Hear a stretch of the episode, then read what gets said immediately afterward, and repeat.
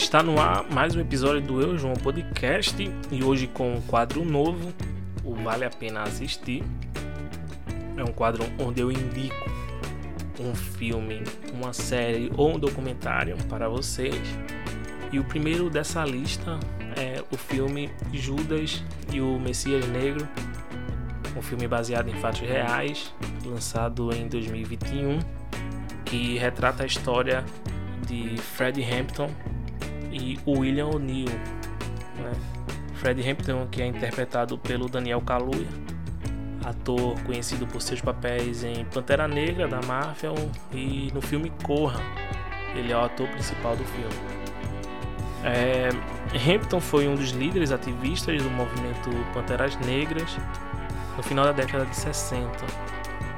E William O'Neill foi um ladrão de carros que chegou a ser recrutado pelo FBI para ser informante dentro do grupo. O'Neill é interpretado pelo Lakeith Stanfield, é ator conhecido também pelo filme Corra e pela maravilhosa série Atlanta. Os Panteras Negras lutaram pelos direitos civis dos negros nos Estados Unidos em uma época que a segregação era imensa no território do país. Na verdade, os Panteras Negras estão ativos até hoje. O filme mostra o poder de liderança de Hampton, mostra como seus discursos mobilizaram centenas de pessoas, até mesmo de outras raças, para a luta, é, com um discurso de igualdade e justiça para os injustiçados. Hampton liderou diversas ações comunitárias que foram bem retratadas no filme.